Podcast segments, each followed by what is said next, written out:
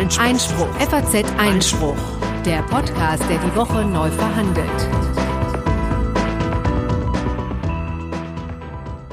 Herzlich willkommen zu Folge 133 des FAZ Einspruch Podcast, der wöchentliche Podcast der FAZ für Recht, Politik und Justiz. Diesmal wieder am Mikrofon Corona Budras und Konstantin van Linden. Hallo.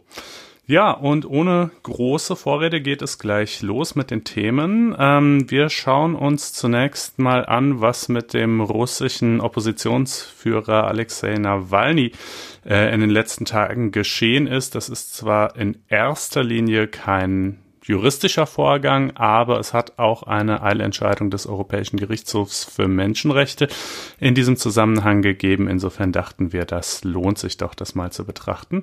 Äh, anschließend gibt's mal wieder ein kleineres Corona-Update äh, zu verschiedenen äh, Dingen, die sich äh, ändern, Gerichtsentscheidungen, äh, gesetzliche Stellschrauben, an denen gedreht wird, etc. Äh, dann haben wir noch ein Urteil des Bundesgerichtshofs zur Strafzumessung Verfassung bei rechtsextremen Straftätern und zu guter Letzt nicht ein, sondern gleich zwei gerechte Urteile. Ähm, ja, genau. Ja, so äh, sieht das äh, Programm also aus. Und äh, ja, dann, äh, wie gesagt, beginnen wir mal kurz mit dem Blick nach Russland. Ähm, genauer gesagt nach Sibirien. Da nahm das Unglück äh, seinen Anfang. Von dort aus nämlich flog Herr Nawalny in Richtung Moskau. Er hatte wohl am Flugha am sibirischen Flughafen in der Stadt Tomsk äh, noch einen Tee getrunken, so wird es berichtet. Äh, diese Information wurde dann im Nachhinein relevant, weil er nämlich äh, im Flug äh, begann sich schlecht zu fühlen, Krämpfe bekam, wohl geschrien hat äh, vor Schmerzen etc. Dann ähm, musste er eben in, schnell in ein Krankenhaus verlegt werden. Das geschah äh, in der Stadt Omsk ähm, in äh, Russland. Äh, dort wurde er angeblich, das weiß man natürlich nur aus den immer mit etwas Vorsicht äh, zu behandelnden Stellungnahmen der dortigen Ärzte.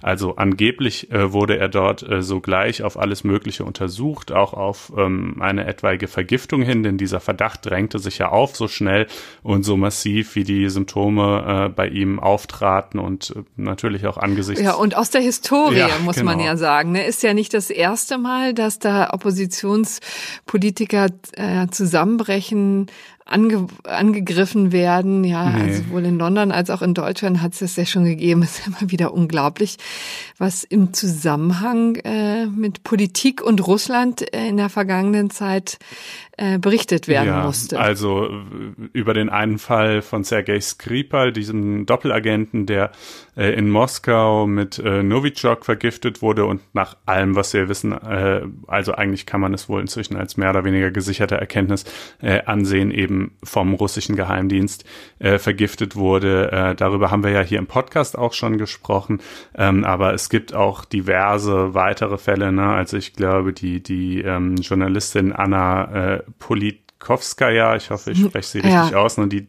das liegt zwar schon etwas länger zurück, die wurde 2007 erschossen, drei Jahre vorher hatte es ähm, auf sie allerdings auch einen Anschlag mit Gift gegeben. Äh, die hatte eben ähm, in einer Weise über den ähm, Einsatz der russischen Armee in Tschetschenien berichtet, äh, welcher ähm, ja der russischen Regierung nicht gefallen, welche der russischen Regierung nicht gefallen haben kann. Ähm, auf Alexander Litvinenko gab es einen Anschlag 2006 mit äh, Polonium und diverse weitere. Also ähm, in der politischen Opposition oder eben auch als als ähm, Journalist oder in sonstiger Weise quer zu schießen ähm, gegen den russischen Staat ist, das muss man leider sagen, akut lebensgefährlich. Ähm, und, und umso erschreckender, dass das auch nicht hinter ähm, äh, nicht groß vertuscht wird, ne, normalerweise. Also es werden schon auch richtige Hinweise äh, da, äh, beigebracht, ja, damit auch deutlich wird, damit die Leute mitbekommen, ja, ähm, hier geht es tatsächlich äh, ums Ganze. Das sind nicht einfach nur Unfälle oder es sind ist nicht einfach nur die Mafia, die hier tätig wird, sondern tatsächlich der äh, russische Geheimdienst, um einerseits Warnungen äh, zu verschicken, also haltet mal die Füße still äh, und den Mund, ja, weil dass sich das hier wirklich gesundheitsgefährdend oder lebensgefährlich äh, auswirken können. Und auf der anderen Seite scheint ja auch nichts zu passieren. Das ist ja wirklich wirklich bemerkenswert,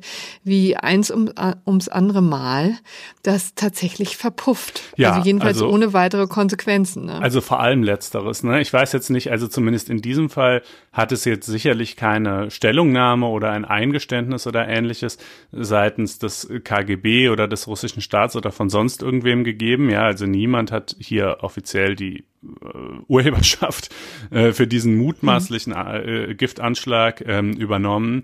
Ähm, aber äh, je, was man in der Tat sagen kann, ist, äh, dass diese, dass diesen Dingen auch nicht nachgegangen wird und die Untersuchungen, die es gibt, ähm, äh, wenn dann eben aus dem Ausland heraus erfolgen. Ne? Also im Fall von Sergei hm. Skripal hat zum Beispiel dieses Recherchekollektiv Bellingcat ähm, äh, wirklich exzellente Arbeit geleistet, ähm, um da zur Aufklärung beizutragen und die mutmaßlich an dem Anschlag involvierten ähm, Personen zu identifizieren. Aus Russland selber heraus geschieht da immer wenig. Naja, und jedenfalls, ähm, äh, er lag dann also zunächst im äh, Krankenhaus in Omsk. Angeblich äh, wurde er dort auch gleich auf sogenannte Cholinesterase-Hämmer äh, untersucht. Ähm, also das ist eine Wirkstoffgruppe, ähm, der eben verschiedene Gifte äh, angehören. Dazu gehört zum Beispiel auch das Gift Novichok, mit dem Skripal vergiftet wurde. Ähm, dazu gehört dieses Gift namens VX irgendwas, mit dem der Halbbruder von Kim Jong-un äh, vor einigen Jahren am Flughafen vergiftet wurde. Und dazu gehören, gehören hm. eben auch noch weitere Substanzen. Ja? Und ähm, also offensichtlich ist das für Anschläge äh, dieser Art eine, eine beliebte Wirkstoffgruppe. Die Ärzte in Omsk behaupten, sie hätten ihn gleich darauf untersucht und hätten da keine auffälligen ähm, Werte feststellen können, hätten ihm dann aber, was allerdings schon irgendwie etwas irritierend ist, äh, trotzdem ein äh, Gegenmittel gegeben. Ähm, nun ja, ge nichts Genaues weiß man nicht. Jedenfalls, und das ist dann ja sozusagen der juristische Ansatzpunkt, weshalb wir auch darüber reden, äh, haben seine Angehörigen und natürlich auch ja Verbündete, seine Anwältin etc. dann äh, schnellstmöglich den Europäischen Gerichtshof für Menschenrechte angerufen und der hat auch noch am Freitag Russland verpflichtet, äh, zu prüfen, ob Nawalny transportfähig ist, äh, seiner Familie Zugang zu ihm zu sichern und über den Status seiner medizinischen Behandlung zu informieren. Äh, sie haben Russland in der Entscheidung noch nicht verpfl direkt verpflichtet, ihn äh, an ein ausländisches Krankenhaus zu überstellen. Äh, das hat Russland dann ja allerdings freiwillig gleichwohl getan, äh, so dass der hm. EGMR dann, also das war natürlich eine Eilentscheidung, das liegt ja auf der Hand, ja, ähm, so dass der EGMR dann also diese diese Eilentscheidung auch quasi wieder aufgehoben hat, beziehungsweise die ohnehin hin gegenstandslos geworden ist, ja, also da ähm, hm. da hat Russland dann schon kooperiert insoweit. Er ist ja bekanntlich Aber inzwischen in der Charité in Berlin. Berlin, genau. Aber wirklich interessant, ne, dass der EGMR auch zu solchen Dingen angerufen wird, auch tatsächlich ähm, sozusagen eingreift in ein laufendes Geschehen auf diese Art und Weise, war mir ehrlich gesagt neu. Ich habe sozusagen die EGMR immer mit sehr grundsätzlichen ja. Dingen und Entscheidungen in Verbindung gebracht, aber nicht hier mit äh, quasi Anweisungen, die dann direkt nach Moskau ziehen. Ja, ich fand das auch ähm, ganz interessant zu sehen. Jedenfalls, also prinzipiell juristisch kann man ja schon herleiten. Ne? Es gibt mhm. natürlich ein, ein Recht auf Leben und körperliche Unversehrtheit. Das steht auch in der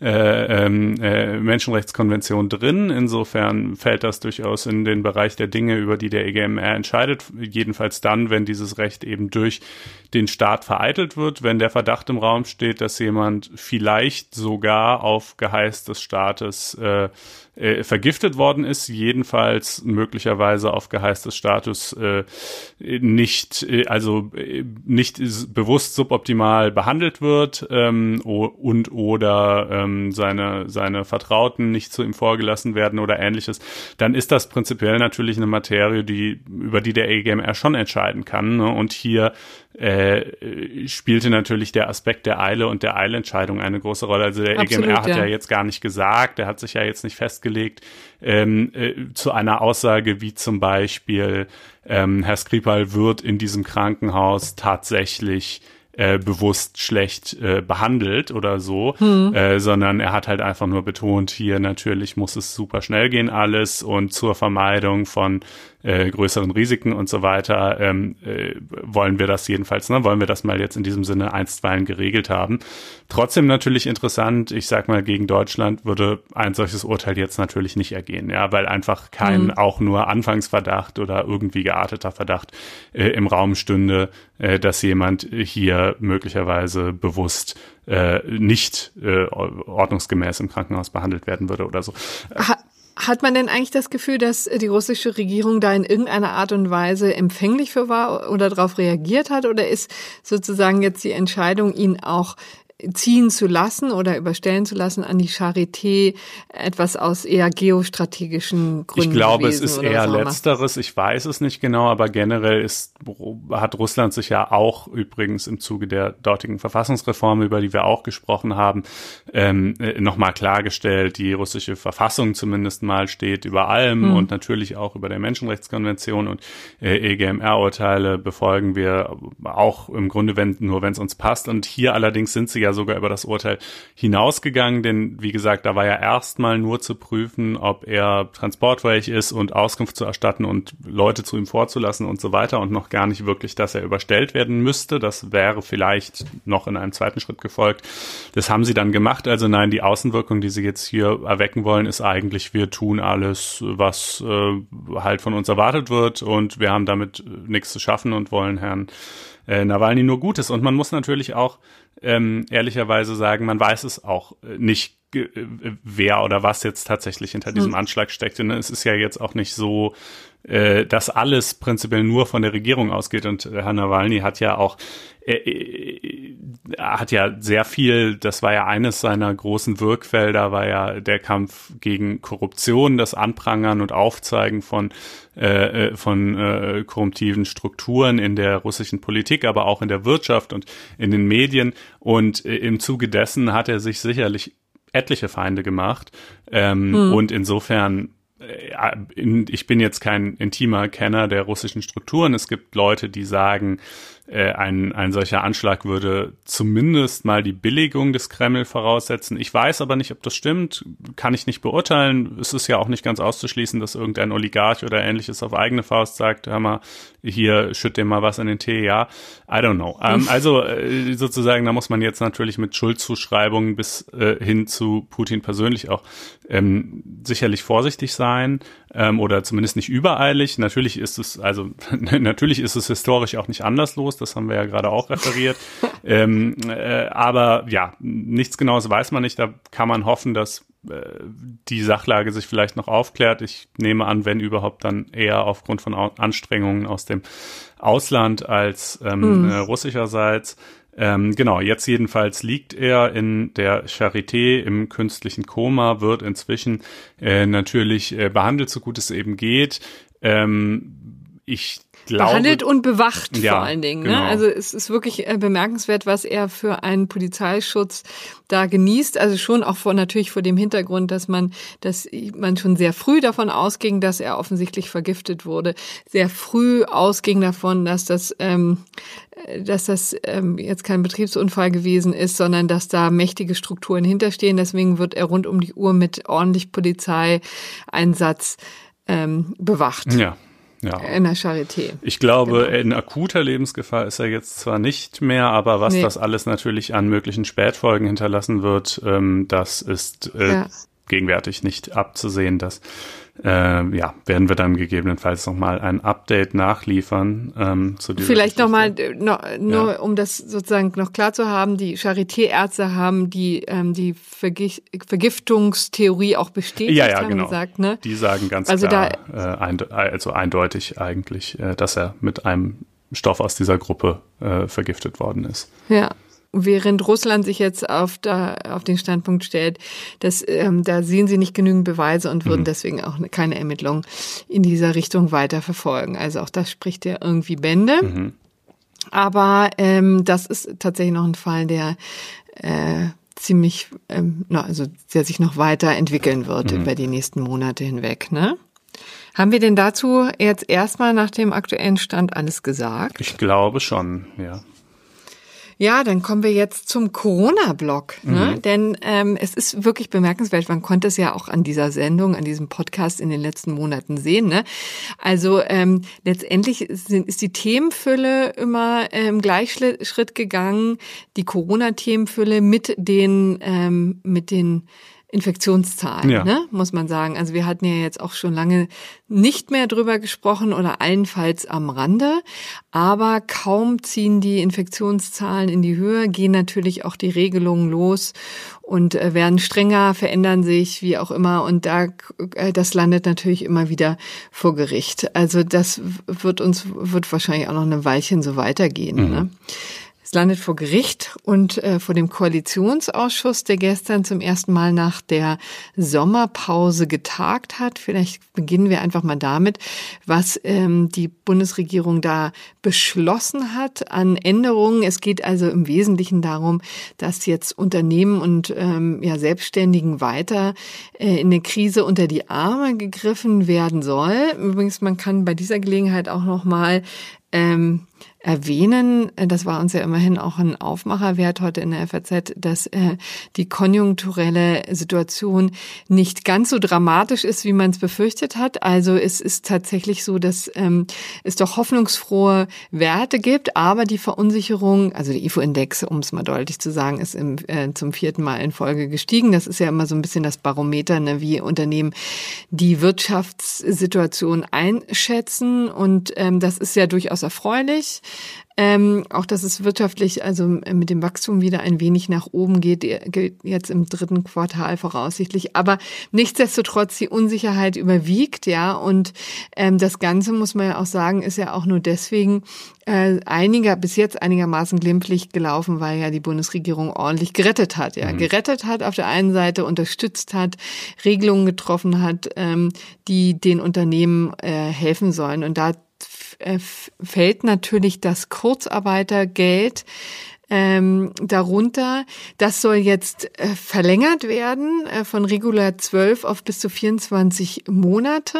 Das war ja auch etwas, was jetzt im, ähm, im Frühjahr relativ heute die Polter ähm, ja, äh, nochmal installiert wurde ähm, oder ausgebaut wurde, sagen wir so. Dieses Kurzarbeitergeld gibt es ja schon seit geraumer Zeit, hat sich ja auch in der Finanzkrise sehr bewährt.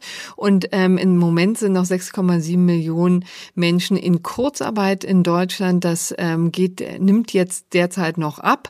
Aber man fürchtet eben, dass jetzt äh, der Winter kommt und das eine ziemlich lange Durchstrecke und dann auch die muss überbrückt werden. Deswegen hat man jetzt gesagt, also ähm, das soll noch noch weiter laufen. Das heißt, die Menschen können, ähm, also Unternehmen können das über 24 Monate nutzen, können Leute äh, in Kurzarbeit schicken, also weniger äh, beschäftigen. Also natürlich muss damit, ähm, geht damit einher, dass die Eintra äh, Auftragslage äh, zurückgegangen ist, dass weniger Arbeit vorhanden ist, dann können Leute in Kurzarbeit geschickt werden. Die äh, bekommen natürlich vom Unternehmen weniger Geld. Das heißt, das Unternehmen spart Personalkosten und das Geld wird dann eben aufgestockt ähm, bis zum bestimmten Grade vom ähm, von der Bundesregierung, also vom Staat, ja, nicht von der Bundesregierung selber. Frau Merkel liegt da nicht auf dem Tisch.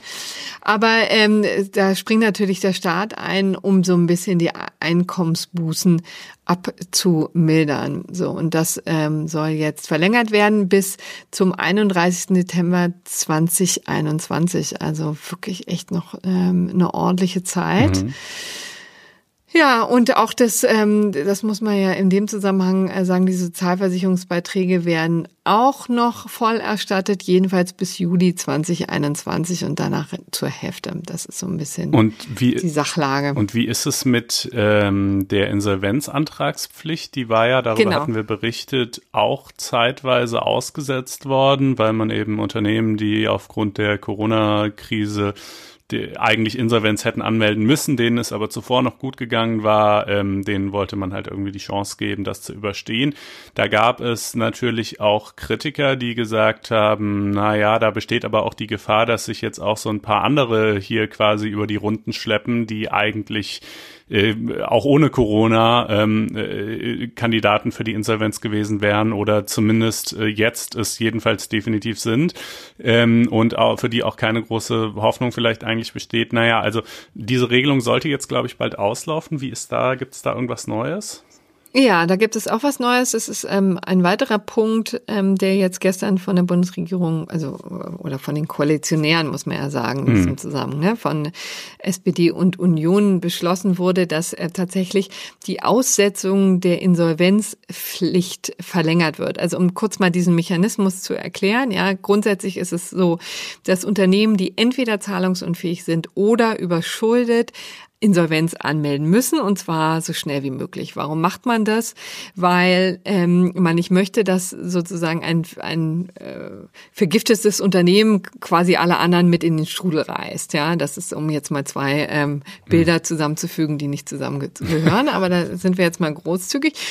Und ähm, äh, das ist, ähm, das ist sozusagen der Status oder das ist der Status in, in normalen Zeiten, ja, dass man versucht, äh, Unternehmen vom Markt zu nehmen, die kriseln und die, die nicht mehr am Markt sein können, um nicht alle anderen Unternehmen, Geschäftspartner mit in den Strudel zu reißen, die ähm, ansonsten, äh, die quasi auf Rechnung sitzen bleiben und dann selber in äh, Probleme geraten und so weiter und so fort. Ja, und das Ganze ist äh, auch eine sehr ernsthafte Sache. Das ist auch strafbewehrt. Da gibt es immer wieder wieder ähm, Untersuchungen, Ermittlungen der äh, Staatsanwaltschaft, der Polizei wegen Insolvenzverschleppung, wenn das Unternehmen tatsächlich nicht vernünftig ähm, und schnell genug machen, dann ähm, äh, geht das sogar in den Strafbarkeitsbereich. So und jetzt hat natürlich die Koalition schon im, im April gesagt, naja, also da oder im März, März war es sogar, da sind wir jetzt mal ein bisschen großzügiger. Äh, wir müssen den Unternehmen ja Zeit geben, sich zu rappeln und und zu sortieren. Deswegen setzen wir die jetzt erst einmal aus und das war bis Ende September der Fall. Jetzt stand eben die Verlängerung an und jetzt hat man sich geeinigt darauf, dass ähm, das zumindest für einen Teil der Unternehmen weitergehen soll und zwar für überschuldete Unternehmen. Ja, also solche Unternehmen, die mehr Verbindlichkeiten haben als tatsächlich Einnahmen. Ja, ähm, aber da kann man ja mit Zuschüssen oder mit Krediten irgendwie noch ein bisschen was machen.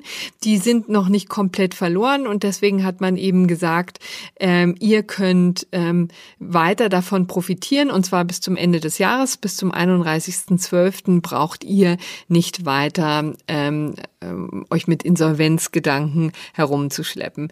Das gilt aber nicht für zahlungsunfähige Unternehmen, also solche Unternehmen, die nicht mehr in der Lage sind, ihre Rechnungen sofort zu begleichen, die eben auch keine Liquidität von irgendjemand mehr bekommen.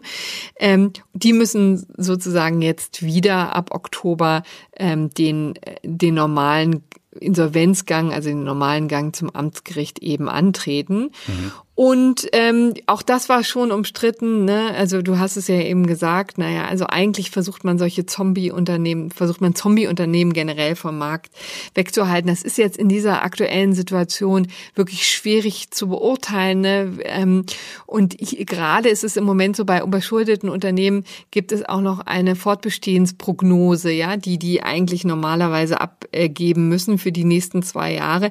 Auch das ist im Moment schwierig. Deswegen sagt man, okay, Augen zu und durch. Wir gucken mal, wie lange ihr durchhaltet, weil sonst muss man sagen, die Kehrt, ähm, äh, Kehrseite. Die Kehrseite ist ja, dass ansonsten wir wirklich mit einem Schlag ziemlich viele Insolvenzen wahrscheinlich zu beklagen hätten ab Herbst. Ne? Mhm. Also das muss man sich vorstellen. Im Moment äh, ist das schon schlimm genug. Also es gibt ja einige Insolvenzen, die jetzt hier schon auch die Runde gemacht haben, ähm, die auch tatsächlich für eine gewisse Verödung der Innenstädte sorgen. Also es sei nur an Karstadt Kaufhof erinnert. Aber ähm, der große Schwung kam noch nicht und davor fürchten sich natürlich alle. Ne? Mhm. Also insbesondere natürlich die Politik, denn da werden ganz schnell aus Kurzarbeitern äh, ähm, Arbeitslose und ähm, dann steigen die Zahlen massiv. Das ähm, ist nicht gut fürs Gemüt, ja, muss man sagen. Also da ist in Deutschland gibt es ja nun auch keine wirkliche Pleitekultur. Also man versucht jetzt irgendwie weiter zu wursteln. Hoffentlich gelingt's ja. Könnte ja schon auch sein, dass wir vielleicht noch glimpflich ähm, da rauskommen. Man weiß es ja schlicht und ergreifend nicht. Deswegen also auch hier diese ähm, die Maßnahme, dass äh, die Insolvenzpflicht noch weiter auszusetzen für überschuldete Unternehmen. Mhm. So, also das sind ähm, im Wesentlichen die wichtigsten Ergebnisse der nächtlichen Sitzung äh, der Koali des Koalitionsausschusses. Aber jetzt kommen wir mal zur Maskenpflicht, die ja, wahrscheinlich genau, die auch viele bewegt. Denn interessanterweise habe ich mich übrigens letztens ähm, äh, mit dem geschätzten Kollegen Nico Herting länger drüber unterhalten, ähm, den Rechtsanwalt, der hier auch schon öfter mal aus Berlin, der hier, hier auch schon öfter mal ähm, Thema war und auch schon Gast zu Gast war. Ja. Genau, und wir haben so ein bisschen drüber gesprochen, dass es eigentlich irgendwie komisch ist, dass es äh, zur Maskenpflicht noch nicht so wahnsinnig viele Fälle gibt. Ähm, das hat sich jetzt dramatisch geändert, muss man sagen. Äh, insbesondere, und ich nehme auch an, das wird auch noch äh, die Gerichte weiter beschäftigen, weil jetzt ähm, fängt es an, ähm, ernst zu werden, muss man sagen. Das sieht man vor allen Dingen an den Schulen, denn da haben wir jetzt einen ziemlichen Eingriff dadurch, dass ja zumindest in NRW und in vielleicht in, in anderen Schulen auch noch ähm, es jetzt eine, sogar eine Maskenpflicht während des Unterrichts gibt. Mhm. In anderen Bundesländern, in vielen anderen Bundesländern ist es nicht so. Hier in Berlin zum Beispiel nicht. Ich meine, in Hessen ist es auch nicht so. Da ist, gilt das sozusagen nur für außerhalb des, ähm, des Schulraums und man muss ja auch sagen, es gibt ja natürlich auf Twitter und anderwo auch immer viele Leute, die sagen, jetzt stellt euch alle nicht so an und da ist ja auch was dran, ich kann es schon verstehen und viele Chirurgen, die das zehn, Ta äh, zehn Stunden am Tag äh, machen müssen, aber ich finde, also wer das jetzt so ein bisschen die ganze Zeit so überbügelt, verkennt einfach, dass es schon wirklich echt anstrengend ist. Ja, also ja. wir eine, äh, eine Zugfahrt äh, jetzt von Frankfurt nach Berlin jetzt im, äh, hat die letzten wieder, ja. Also diese vier Stunden sind schon echt anstrengend. Das darf man nicht anders. Ja, wir äh, haben das Glück, dass wir Jobs haben, wo wir das äh, nicht brauchen, beziehungsweise nur äh, in den gemeinsam genutzten Gängen, Fluren und so weiter, aber nicht in den Einzelbüros. Da kann natürlich jeder seine Maske dann ablegen und das ist ja der Ort, wo man ja. doch den größten Teil der Zeit verbringt. Das ist in manchen anderen Jobs ganz anders und es ist eben auch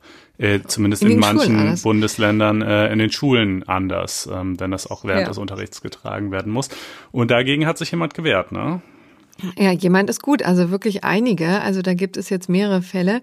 Ähm, man muss ja auch sagen, wie gesagt, in der Schule oder im Unterricht ist das ja auch wirklich schwierig, weil man dann ja auch damit reden muss und verständlich reden muss. Und das steht schon ganz auf die ganz ordentlich auf die Stimmung. Ähm, wir haben hier in NRW, vor allen Dingen Fälle aus NRW, wie gesagt, weil es da ja ganz besonders rigide ist.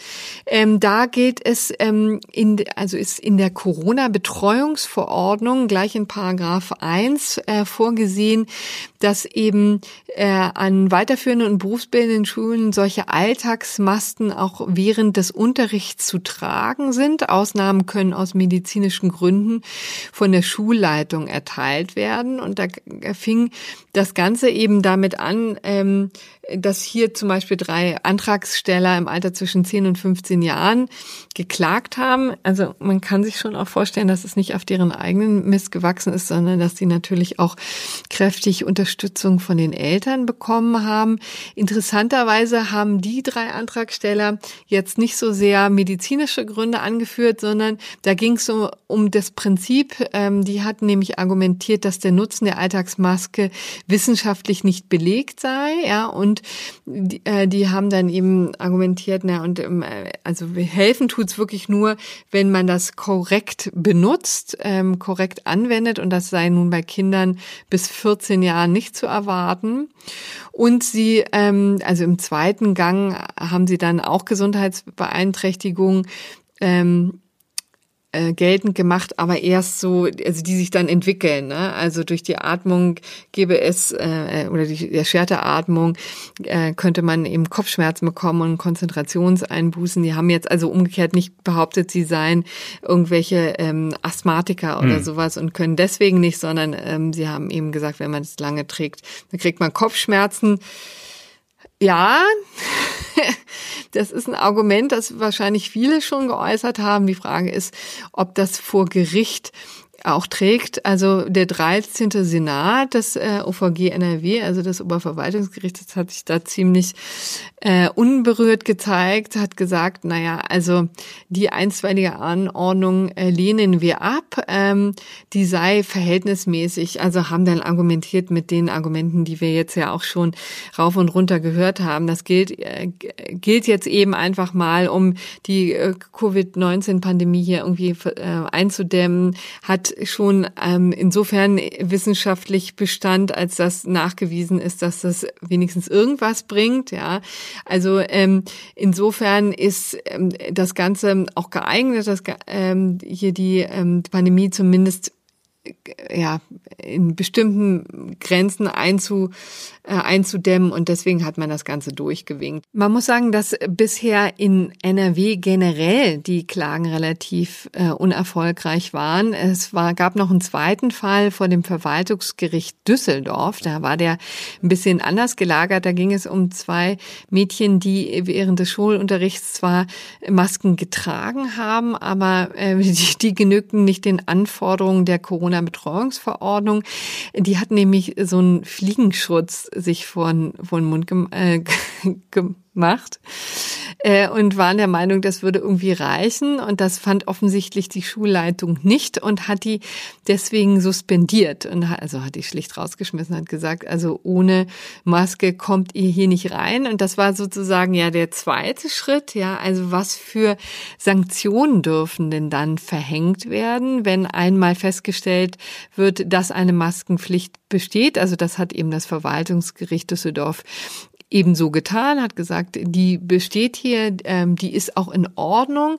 Und es gab da eine Pflichtverletzung der Schüler, weil die eben keine ordentliche Alltagsmaske genutzt haben, sondern eben nur so einen Fliegenschutz. Aber die Frage war, durften die dann rausgeschmissen werden? So, und das ist natürlich nochmal eine andere Frage, weil ja ähm, der Ausschluss vom Präsenzunterricht tatsächlich einer Rechtsgrundlage bedarf. Ne? Da gibt es verschiedene Möglichkeiten. Also sowohl die Corona-Betreuungsverordnung als auch das Schulgesetz NRW selbst gibt, gibt dafür nicht viel her. So sagte jedenfalls ähm, das Verwaltungsgericht Düsseldorf. Ähm, da, also die vier fallen halt weg. In der Corona-Betreuungsverordnung hat man es wohl nicht ordentlich gemacht und auch im Schulgesetz gibt es zwar eine Norm, die also im Paragraph 54 des Schulgesetzes, die die Möglichkeit vorsieht, Schüler dauerhaft vom Schulbesuch auszuschließen. Allerdings muss von ihnen eine konkrete Gesundheitsgefahr für andere ausgehen. Und das hatte die Schule hier gar nicht geltend gemacht. Als zweite Ermächtigungsgrundlage haben die auch noch Paragraph 53 des Schulgesetzes geprüft. Da kann man ähm, Ordnungsmaßnahmen gegen Schüler anordnen.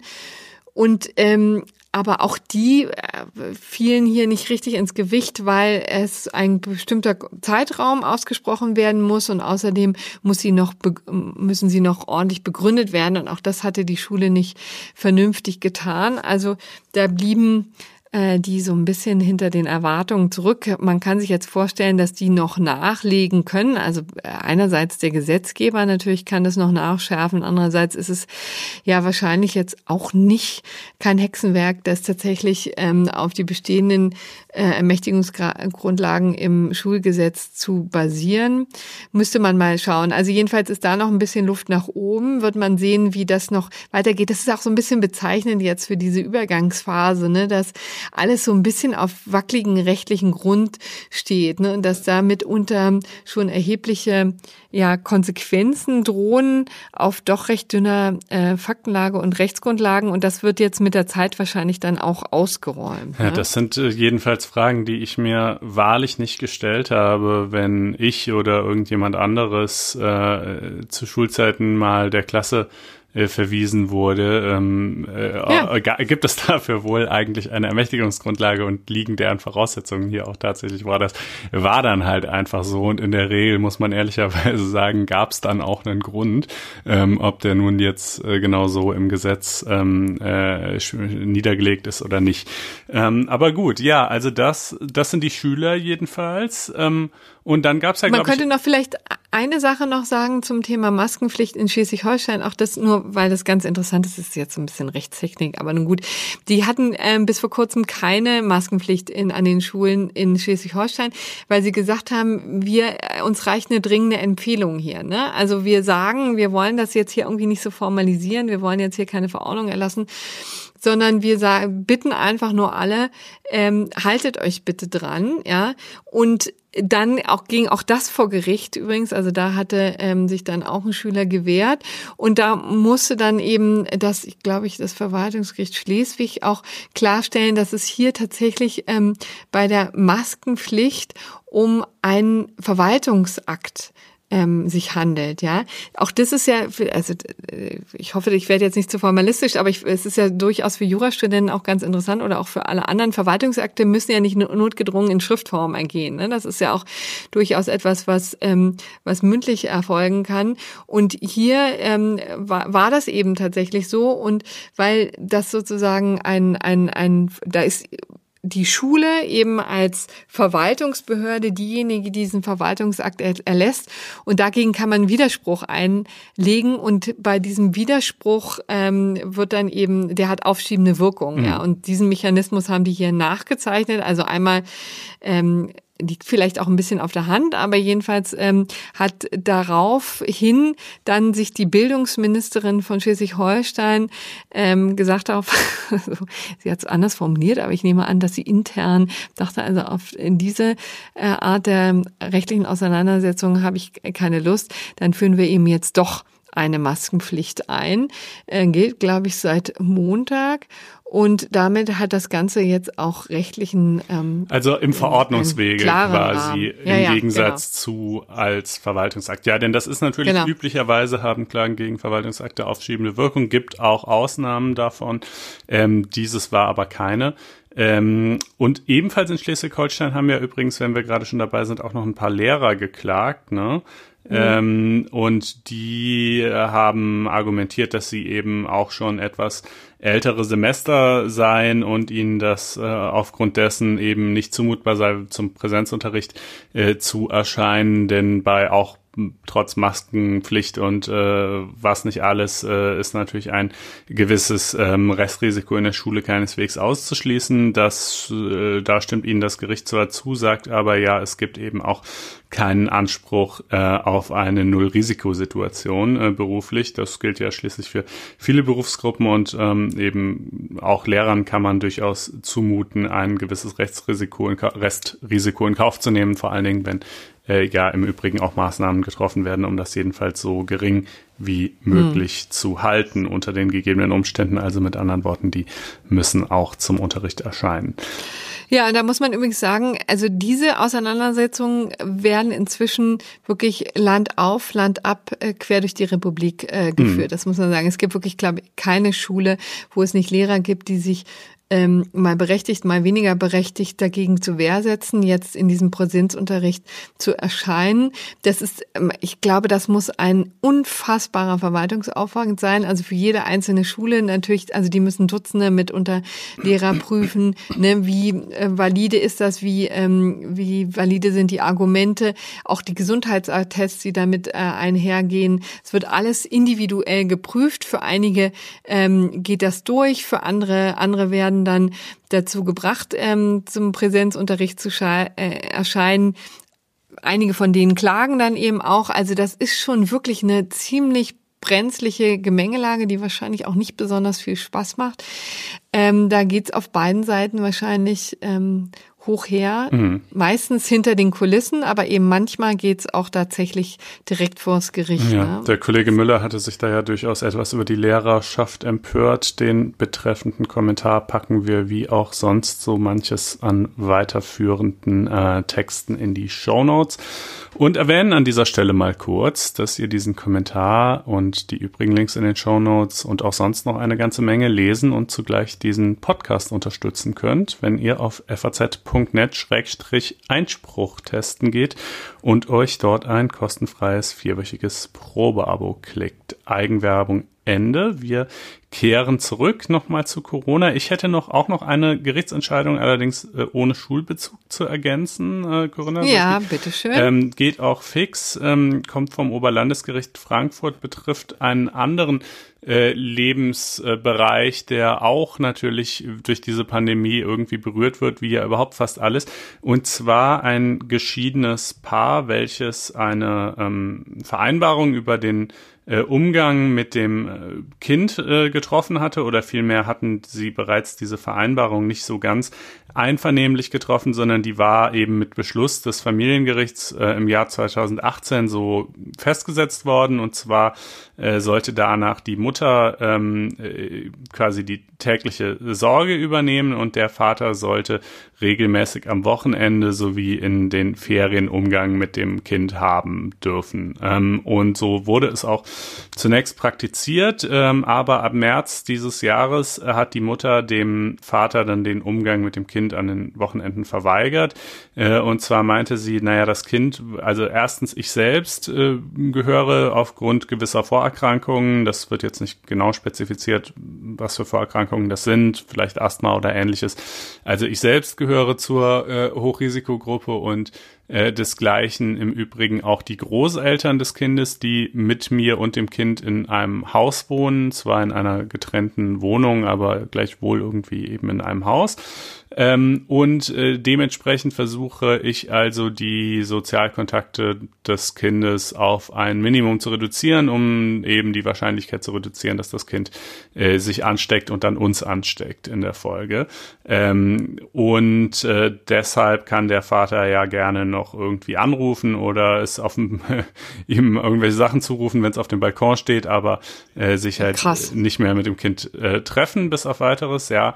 Ähm, und äh, das sieht das Oberlandesgericht nun aber ganz anders und sagt, äh, also die Vorinstanz hatte es bereits anders gesehen, ein Ordnungsgeld von 300 Euro gegen die Mutter verhängt und äh, dieses wurde jetzt eben vom OLG bestätigt äh, und es sagt, äh, na ja, also äh, ganz so einfach geht's ja nun nicht. Ähm, äh, das ist ja übrigens häufig so, dass äh, ein Elternteil dann immer meint, irgendwelche eigenen Interessen gerade zu haben, die aber wichtiger sind als die der Gegenseite. Mhm. Ähm, äh, und äh, und das ist, das berechtigt einen eben nicht dazu, unilateral die Umgangsvereinbarungen einfach abzuändern, die vorher so äh, festgelegt worden sind. Ähm, und äh, wenn die Bedrohungslage hier tatsächlich so ist, wie die Mutter das vorträgt, dann hätte man sich natürlich da mit dem Vater irgendwie ins Benehmen zusetzen können. Notfalls hätte man vielleicht auch das Familiengericht anrufen können, um zu gucken, ob man diese Regelung vielleicht in irgendeiner Weise abändern kann. Aber was jedenfalls natürlich nicht geht, ist einfach einseitig zu sagen, äh, so, du siehst das Kind jetzt halt nicht mehr fertig, Ende, ja. Ähm, dementsprechend, genau, also das ist im Prinzip der Inhalt äh, der Entscheidung. Es bedarf auch dann natürlich weiterhin der Kommunikation zwischen den Eltern und man kann das nicht einfach einseitig festlegen. Ja, also das sind ja wirklich so Einzelschicksale, die damit irgendwie ja. verbunden sind. Das ist echt immer wieder irre. Ich hatte auch noch was zum Thema Reiserückkehrer. Da ist, das sind auch Einzelschicksale nicht ganz so dramatisch, aber viele werden sich ärgern, äh, weil äh, sie jetzt wirklich, also man kann eine neue Entwicklung ähm, feststellen jetzt in der Urlaubszeit. Also ich sag mal Hü und Hot. Ja, also ähm, einerseits äh, werden die immer wieder neue Risikogebiete ausgerufen. Es fing mit Maler an, jetzt kam Paris und die Côte d'Azur dazu. Das heißt, man äh, ist im Urlaub und schwuppdiwupp kehrt man aus einem ähm, Risikogebiet plötzlich wieder, von dem man äh, nicht geahnt hatte, dass man es gerade bereist. Und daran, ähm, daran knüpfen sich ja verschiedene Konsequenzen, denn es hat ja die auch allerdings auch wieder ähm, ständig ge äh, geändert werden, muss man ja sagen. Wir wissen ja seit dem 8. August müssen Reisende aus Risikogebiete innerhalb von 72 Stunden nach der Einreise sich auf Corona testen lassen, es sei denn, sie können ohnehin schon einen negativen ähm, Attest vorweisen, der allerdings auch nicht älter als 48 Stunden sein darf. Ähm, dann wurden umfangreich Testzentren an Flughäfen aufgebaut und ähm, wir wissen ja, in Bayern gingen ja auch etliche solcher Testergebnisse dann zwischenzeitlich verloren. Also wahnsinnig viel Aufregung.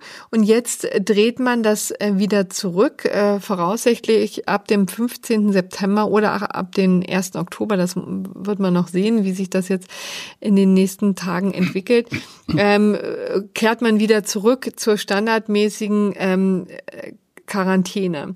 Und man kann jetzt nicht direkt nach der Einreise ein ähm, Test machen, also auch nicht so bequem am Flughafen notgedrungen, sondern man muss fünf Tage warten. Ähm, dann erst kann man einen Test machen. Wahrscheinlich wird dann noch ein oder zwei Tage, wird es ein oder zwei Tage dauern, bis man den, das Testergebnis hat. Äh, und erst dann bei einem negativen Test kann man sozusagen wieder am normalen Arbeits- und Sozialleben teilnehmen. Das ist die Regelung, auf die sich die Gesundheitsminister jetzt am Montagabend ähm, geeinigt haben. Ich glaube, die, der Hintergrund ist schlicht und ergreifend, dass man festgestellt hat, man hat jetzt nicht, nicht mehr genug Testkapazitäten, beziehungsweise die Labore kommen langsam an, an seine Grenzen. Man hat ja jetzt hier die Möglichkeit geschaffen für 1,2 Millionen Tests pro Woche. Die werden nicht ganz ausgeschöpft, aber inzwischen liegt man, glaube ich, so bei 750.000, 800.000 pro Woche. Und das ähm, bringt echt viele an den Rand, also sowohl personell als auch vom Material her. Also da gibt es ähm, schon Befürchtungen, dass wir da in einen Engpass laufen. Und da fragt man sich natürlich vielleicht auch nicht ganz zu Unrecht, naja, müssen wir das die ganzen Testkapazitäten jetzt ausgerechnet für Leute bereithalten, die jetzt mal in den letzten zwei, drei Wochen eine schöne Zeit hatten, ja, mhm. und vielleicht auch ein bisschen äh, zu schön. Man weiß es nicht. Ja, ja naja, und deswegen dreht man das wieder zurück. Dass man nicht weiß, ob die die Quarantäne auch wirklich einhalten. Ne? Also ja. äh, an sich könnte man natürlich schon sagen, es ist auch zumutbar, wenn man äh, aus Privatvergnügen nach Malle geflogen ist, ähm, dann eben einfach mal ein paar Tage oder äh, auch ein, zwei Wochen in häuslicher Quarantäne zu bleiben, äh, zur Schonung der knapp werdenden Testressourcen. Äh, aber ja, ne, das ist ja schön und gut, aber wie gesagt, kein Mensch kann das für all die vielen Reiserückkehrer wirklich überprüfen. Ähm, und dafür existieren auch keine Infrastrukturen, nichts dergleichen. Äh, und äh, insofern wiederum fand ich das eigentlich schon ganz sinnvoll, dass man eben diese Testlösung gewählt hat, selbst die ließ sich ja übrigens nicht gerade sauber kontrollieren. Also dass die Leute wirklich alle mhm. auch nur einen Test machen nach der Reiserückkehr. Aber dadurch, dass es das immerhin so geregelt war und der Test auch kostenfrei war, konnte man davon ausgehen, dass zumindest ein, naja, nicht unerheblicher Teil der Rückkehrer das ähm, vielleicht macht. Ähm, und das könnte jetzt natürlich anders werden. Hm gab ja auch Leute, die keine Rückkehrer waren und trotzdem gerne einen Test machen wollten. Zum Beispiel, ich glaube, ein, äh, hier Flughafen Tegel war so ein mhm. Fall, wo dann tatsächlich Leute ähm, versucht haben, ähm, mit Gewalt sich, so, sich so einen Test oh, äh, machen ähm, zu er ergaunern oder wie auch immer man das jetzt formulieren möchte.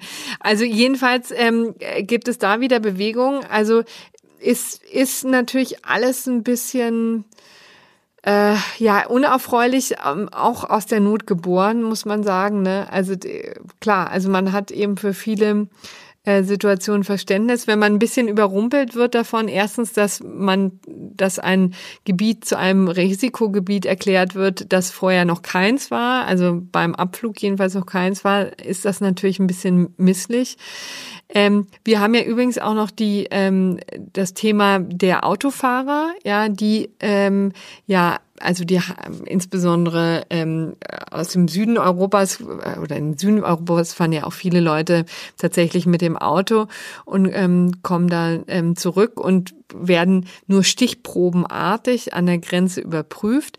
Es ist übrigens so, dass man sich standardmäßig beim Gesundheitsamt melden muss, wenn man aus einem Risikogebiet einreist oder wieder zurückreist, muss man mhm. sagen. Ja, ähm, dann muss man sich melden, dann wird auch die Quarantäne überprüft. Wer das nicht tut, dem droht ein hohes Bußgeld und auch da ist natürlich ja, die Rechtslage wieder unübersichtlich hängt natürlich auch von dem jeweiligen Bundesland ab. Aber grundsätzlich äh, ist der Mechanismus tatsächlich so, dass man eigentlich eine Eigenverantwortung hat, sich selbstständig melden muss, die äh, Gesundheitsbehörde dann die Quarantäne verhängt und auch überprüft, zumindest äh, in Teilen, sagen wir mal so, oder so gut es eben geht. Ja. Und ähm, dann ist er dann hoffentlich nach fünf beziehungsweise sieben Tagen, wenn man Glück hat, ähm, alles auch vorbei und also wenn vorausgesetzt, man hat sich nicht mit Corona angesteckt. Ne? Ja, ich blicke ja übrigens gerade dem gegenteiligen Problem entgegen. Ich hatte eigentlich äh, geplant, ab äh, am Sonntag äh, für zwei Wochen nach Norwegen überzusetzen, ah. äh, urlaubstechnisch. Und Norwegen äh, das ja. sehr rigide vorgeht in, in Sachen Einreisebeschränkungen und generell Pandemiebekämpfung und wo die Zahlen auch dementsprechend sehr gut sind. Äh, Norwegen also ist nun im Begriff, äh, Deutschland äh, zum Risikogebiet äh, wieder zu erklären aufgrund unserer eigenen ja. steigenden Zahlen. Äh, und zwar mutmaßlich dies am Samstag zu tun mit der Konsequenz, dass äh, wir dann also, wenn wir am Sonntag einreisen würden, in Norwegen für zehn Tage in Quarantäne müssten. Das, nee, ich war wirklich? Ja, tatsächlich. Ja. Das wäre natürlich überaus misslich und deshalb sieht es nun alles danach aus, als würden wir in einer, äh, ja, etwas überstürzten oder jedenfalls so ungeplanten Aktion bereits morgen fahren, um es dann am Freitag noch nach Norwegen zu schaffen. Ähm, ja, oh Gott, das wird ein das heißer ist Ritt, schon eine illegale Einreise. Nö, das wäre dann ja noch, das wäre dann ja noch vor Inkrafttreten dieser neuen Regelung und alles, äh, alles in Ordnung so. Ähm, aber ja, genau, das, äh, das ist also diese kleine persönliche Anekdote wollte ich hier mal einbringen, weil wir ja immer sozusagen an die, an die deutsche Perspektive denken, wen wir so als Absolut. Risikogebiet ansehen. Aber wie man sieht, ähm, das äh, gilt natürlich durchaus auch umgekehrt mitunter. Ja. Und äh, bei persönlichen Ein wir haben ja immer gerne persönliche Einspringsel in die Podcasts. Ähm, und äh, ich darf daran erinnern, dass du uns ja auch noch ähm, eine Erklärung dafür schuldest, warum du nicht mehr auf Twitter bist. Aber das machen wir ganz zum Ende, damit die Leute hier noch dranbleiben. Ja, also jedenfalls ist das aber natürlich an dieser Stelle verbunden, jedenfalls mit dem Hinweis, dass ich dann eben in den kommenden Wochen auch hier nicht zu hören sein werde im Podcast. Aber ich nehme an, es gibt äh, irgendjemand, der für mich einspringen wird, Corinna, ist das so? Ja, genau. Ich kann noch niemanden verkünden jetzt. Äh, das wird eine Überraschungsbox. Aber ähm, es sei denn, du äh, kommst in Quarantäne und freust dich, wenn du äh, von Norwegen aus uns über die norwegische Rechtslage. Wenn das passieren sollte, dann schalte ich mich gerne gerne zu, aber können. ich hoffe ehrlich gesagt nicht darauf. Gut, okay. Also es ja. wird, der Podcast geht irgendwie weiter die kommenden Wochen. Vielleicht wird man dann sehen, mit äh, äh wer dann einspringt oder ob es dann sich vielleicht ein bisschen verschiebt oder so. Ups. Ähm, aber ja, gut, wunderbar. Dann also, äh, war es das dann jetzt zu Corona? Ich glaube, jetzt machen wir mal genau. einen Cut, was Corona angeht. Jetzt haben wir noch ein schönes BGH-Urteil und dann zwei gerechte Urteile. Genau, das mal los, BGH, was den BGH angeht. Das BGH-Urteil, das geht auch einigermaßen einigermaßen fix. Ähm, äh, da hatte zunächst das Landgericht Koblenz äh, einen Angeklagten wegen äh, gemeinschädlicher Sachbeschädigung sowie Verstoß gegen das Uniformverbot nach dem Versammlungsgesetz verurteilt ähm, aber von Strafe abgesehen. Ja? Das ist eine selten genutzte Möglichkeit, äh, ähm, die in Paragraph 60 StGB geregelt ist. Dort heißt es, das Gericht sieht von Strafe ab, wenn die Folgen der Tat, die den Täter getroffen haben, so schwer sind, dass die Verhängung einer ordentlich einer Strafe offensichtlich verfehlt wäre. Ähm, und hier hat das äh, Landgericht eben insbesondere auf die äh, sehr lange Verfahrensdauer, auf die zwischenzeitlich schon angeordnete Untersuchungshaft äh, und ähnliche Dinge hingewiesen, um quasi zu sagen, die, die Auswirkungen, die den Täter schon getroffen haben, die, die sind schon ganz schön unschön und gleichzeitig ist das, was er gemacht hat, aber doch gar nicht so besonders wild und deshalb äh, sehen wir von Strafe ab. Und äh, dagegen ist die Staatsanwaltschaft in Beruf gegangen vor den BGH und der hat in der Tat dieses Urteil aufgehoben, was sehr selten ist, denn äh, wegen bloßer Strafzumessungsfragen äh, werden Entscheidungen nur in Ausnahmefällen aufgehoben. Ja, da haben Gerichte einfach einen sehr weiten Spielraum und da muss man schon ganz ordentlich daneben hauen, sage ich mal. Und hier sieht der BGH das aber als gegeben, weil er sagt, ähm, naja, dass ihr habt zwar, was auch zunächst mal in, richtig so ist, äh, die Aspekte berücksichtigt, die hier zugunsten des Täters sprachen, eben die Untersuchungshaft, die lange Verfahrensdauer. Äh, aber ihr habt nicht, wie ihr es natürlich ebenfalls hätte tun müssen, äh, die Aspekte berücksichtigt, die gegen den Täter sprachen. Denn mhm. und hier kommen wir dann jetzt zum äh, entscheidenden Punkt. Das war ja hier nicht irgendeine Sachbeschädigung oder irgendein Verstoß gegen das Uniformgebot, sondern die Sachbeschädigung bestand darin, dass äh, er zusammen mit ähm, noch weiteren Komplizen äh, vier Schulgebäude mit zahlreichen Graffiti-Parolen angesprüht hat und zwar hier zitatweise wiedergegeben, äh, die deutsche Jugend wehrt sich, Bad G bleibt deutsch und hitzefrei statt Völkerbrei, letzteres wirklich oh, leider eventuell auch der wackste Spruch aller Zeiten.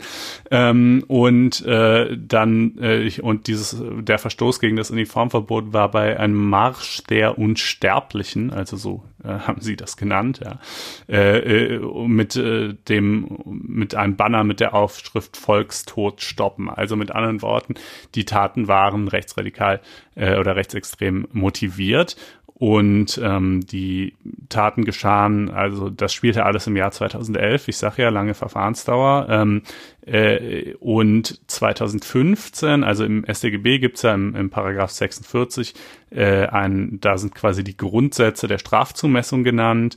Ähm, äh, da steht halt drin, was das Gericht so alles zu berücksichtigen hat. Und seit 2015 steht da explizit drin, dass auch äh, rassistische und fremdenfeindliche äh, Motive ähm, berücksichtigt werden sollen. Äh, damals 2011 also zwar noch nicht, aber da sagt der BGH, das spielt keine Rolle. Diese Änderung 2015 war sowieso reine Symbolpolitik und hatte nur klarstellenden Charakter.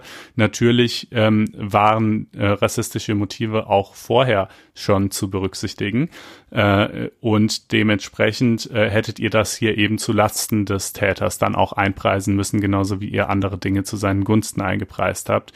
Äh, was dann im Ergebnis dabei rauskommt dazu oder rauszukommen hat, dazu sagt der BGH nichts. Da hat das Gericht weiterhin einen weiten Spielraum. Das ist einfach so bei der Strafzumessung. Aber ähm, berücksichtigen muss in irgendeiner Form muss man es mal auf jeden Fall. Ähm, ja, Genau, das äh, sollte sich eigentlich auch von selbst verstehen, aber weil es ja doch immer mal wieder wirklich erstaunliche Entscheidungen äh, gibt von eigentlich scheinbar doch offenkundig ähm, rechtsextrem oder sonst wie äh, politisch motivierten Taten, die dann irgendwie relativ milde sanktioniert werden und das war hier eben auch ein solches, äh, dachte ich, ähm, das äh, referieren wir mal kurz. Ja, genau, sehr verdienstvoll. Ich habe da auch nicht viel ähm, hinzuzufügen. Ja, nö, muss ja auch nicht sein. Dann äh, haben wir noch zwei gerechte Urteile, ne? In der Tat. Soll ich mal anfangen? Ja, kannst du machen. Genau, ich habe nämlich eins vom Landgericht Hannover, das mich irgendwie mit großer Freude äh, erfüllt hat, ähm, weil es ging äh, um einen ganz besonders dreisten Fall. Ähm, es ging nämlich darum, dass ein, ein Mann plötzlich 170.000 Euro auf äh, sein Konto gespült wurden. Das äh, war offenkundig ein Versehen der Bank. Also so sehr war es jetzt nicht ein Versehen, aber man, das sind also diese typischen Fälle, die kennen irgendwie auch viele Jurastudenten aus, ähm, aus den, ähm, aus den Vorlesungen. Stichwort Entreicherung, ja, das ist äh, vielleicht für Nichtjuristen einmal kurz erklärt, dass wenn man, ähm, man der große Spaß, äh, der dann im Jurastudium aufkommt, nämlich wenn man äh, plötzlich zu Geld kommt aufgrund eines Versehens und der sich dann möglichst schnell ähm, darum bemühen muss, Luxusaufwendungen zu tätigen, nämlich also Dinge zu sich zu kaufen, die man sich sonst nicht gekauft hätte, dann gilt man als entreichert nach Paragraph 818 Absatz 3 des bürgerlichen Gesetzbuches und muss es nicht mehr zurück zahlen. Das ist sozusagen der, der grobe theoretische Rahmen, ähm, der immer wieder ein bisschen für Verstaun, Erstaunen sorgt, wenn man, ähm, wenn man als Normalsterblicher drauf guckt und denkt sich so, naja, also wenn ich jetzt Geld hier auf meinem Konto habe, dann sollte ich vielleicht, also und wenn es zum Beispiel 170.000 sind, sollte man sich auch mal darum kümmern, woher kommt denn das Geld und nicht einfach äh, in, in, in nächsten Möbelladen laufen, ja, damit. Ähm, so eine gewisse Verantwortung hat man Oder ja ins also nächste das, Bordell in diesem Fall, ne? Ja, siehst du, das wollte ich.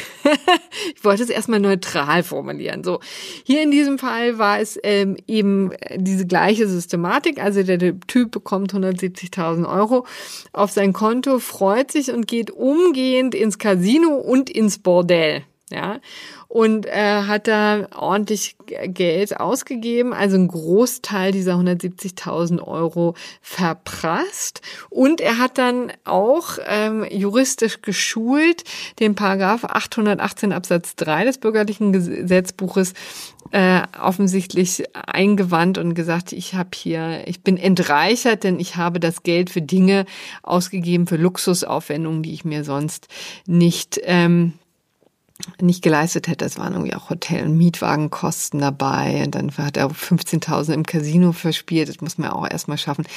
18.500 Euro gab er im Bordell aus. Da möchte man das die muss man erstmal gar schaffen. nicht genau also wissen. im Casino ja, ist ja, ja. relativ einfach. Ja. Und äh, 50.000 Euro wurden ihm gestohlen, Mhm. sage ich jetzt mal so. Ja. Also äh, komplett entreichert. So, und das Ganze hat ihm das Landgericht Hannover jetzt einfach nicht geglaubt, denn es gab insofern eine Besonderheit, als seine Freundin äh, in, bei einer Bank gearbeitet hat nicht bei irgendeiner Bank, sondern zufälligerweise bei der, die, von der das Geld kam und sie war auch dafür zuständig, ähm, also für diese Fehlbuchung zuständig. Offensichtlich sollte die Kohle eigentlich als Kredit ausgezahlt werden und jetzt hatte ein armer Mensch oder ein, also ein armer Mensch die ganze Zeit händeringend auf diese 170.000 Euro gewartet. Womöglich wollten die Modernisierung machen oder ein Haus kaufen oder eine Wohnung kaufen oder wie auch immer. Und die kam und kam nicht. Dann nach ähm, vier Wochen fiel es irgendwie auf und die Bank fragte mal nach und wie gesagt, der Mann sagte, na, ich bin entreichert.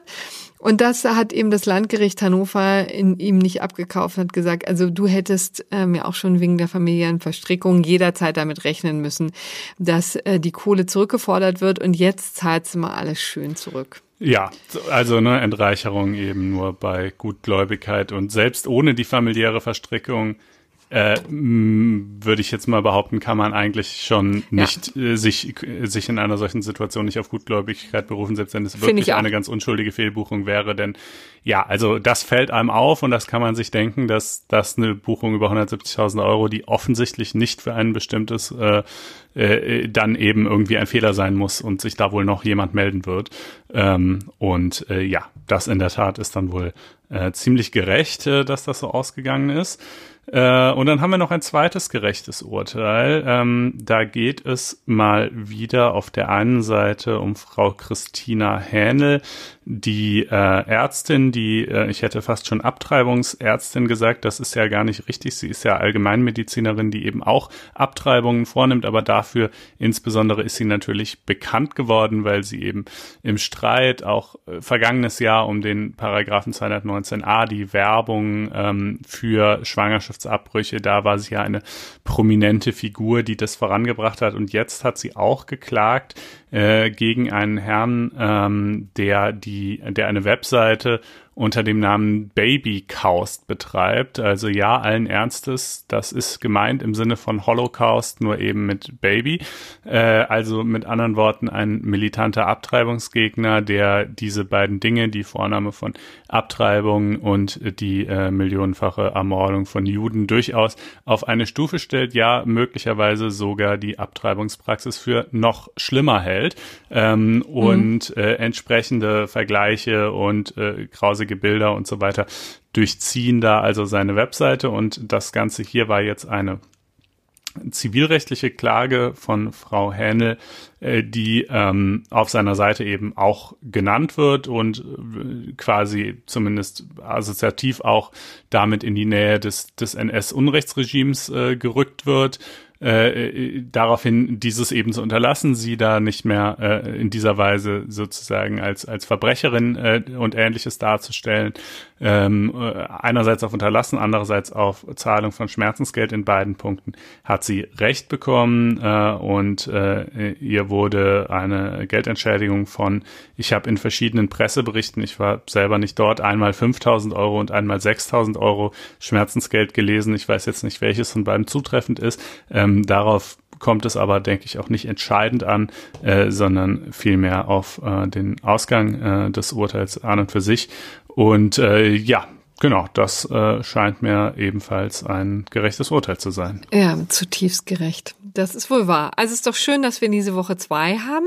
Jetzt musst du aber mal ähm, das Geheimnis lüften. Ach so, ja, es ist eigentlich kein Geheimnis. Ja, also wobei äh, irgendwann lüfte ich es auch noch mal ein bisschen ausführlicher. Ich äh, habe auch äh, äh, ein bisschen was dazu geschri darüber geschrieben, aber nee, die Kurzfassung ist einfach, weil es mir, äh, weil es mir halt irgendwie zu negativ und zu doof ist. Also es gibt natürlich auch viele gute Seiten an Twitter. Ähm, so ist es ja nicht. Äh, da treiben sich ja schon äh, viele intelligente Menschen rum und man kann bisweilen ganz fruchtbare Diskussionen haben, Interviewpartner finden oder auch einfach Sachen mitkriegen, auf Argumente stoßen etc. etc. Das ist schon alles richtig so. Deshalb habe ich das ja auch äh, lange Zeit recht intensiv betrieben und es ist auch nicht so, dass ich jetzt äh, mich vollständig äh, quasi einen Habeck pullen und mich vollständig verabschieden würde. Ich äh, gucke da schon äh, noch hin und wieder mal rein, aber wirklich nur noch sporadisch und immer mit so halb zugekniffenen Augen, weil eben einfach das Maß an ja Toxizität und äh, den immer wieder gleichen, auf andere Anlässe gemünzten, aber im Kern gleichen identitätspolitischen Diskussionen mit völlig verhärteten Fronten und so weiter, da äh, doch sehr, sehr stark das Geschehen bestimmen, meinem Eindruck nach auch noch mehr, als sie das vor ein paar Jahren taten. Ähm, ja, genau, das ist äh, that's why basically. Also insofern, ich bin schon immer noch über Twitter zu erreichen, aber nicht mehr so gut. Und ähm, aber gab es jetzt einen konkreten Anlass? Nee, eigentlich nicht. Es war irgendwie, ich hatte mir das schon x-mal gedacht und irgendwann äh, war dann der äh, Punkt erreicht. Ja, ähm, ist ein bisschen misslich bei Twitter, weil äh, irgendwie habe ich auch das Gefühl, man kann eigentlich das äh, Medium dann ganz gut ertragen, wenn man eigentlich so eine selber eine ganz äh, eine gewisse Zurückhaltung an den Tag legt. Also ich muss sagen, ich äußere mich ja relativ selten mhm. ähm, zu irgendwas und das hat eben einfach auch den Grund, weil ich, mir einfach die Zeit fehlt, äh, mich dann tatsächlich in intensive Diskussionen zu verstricken. Ähm, ich glaube, ähm, aber vom Prinzip freue ich mich immer, wenn sozusagen nette Hinweise kommen und die kommen ja auch weiterhin über Twitter. Und, Klar, das ist eine äh, der schönen Seiten zum Beispiel. Genau, ne? auf ähm, auf schöne äh, Urteile oder interessante Diskussionen. Also da ähm, möchte ich auch weiter ermuntern, dass diese Hinweise noch spulen. Oder auch, wenn wir mal Fehler machen. Ähm, das ist auch, finde ich, immer hilfreich, wenn da mal so ein kleiner Stupser kommt auf Twitter oder von mir aus auch auf der Webseite oder per E-Mail oder so auch wie auch immer, ähm, darauf, dass man vielleicht mal das eine oder andere falsch dargestellt hat. Das kann natürlich immer wieder passieren. Ähm, und da finde ich es immer nett, wenn man äh, freundlich und konstruktiv darauf hingewiesen wird. Aber dann ähm, schließen wir jetzt sozusagen das Twitter-Thema ab. Äh, vielleicht möchte ja dazu irgendjemand auch noch ähm, Diskussionsstoff liefern auf Twitter oder wo auch immer. Äh, wir wünschen eine schöne Restwoche, ne? Dir einen schönen Urlaub. Danke ich bin sehr. gespannt, ob du, hoffe, äh, es wann klappt du alles. wieder zurückkommst und ob du dich dann erstmal in Quarantäne begeben äh, musst. Ja, ich glaube, in die Ähm, Richtung ist das Problem geringer äh, bei der. Rückkehr. Naja, okay, äh, genau, macht es gut, gehabt euch wohl und bis dahin. Tschüss. Bis dann, tschüss.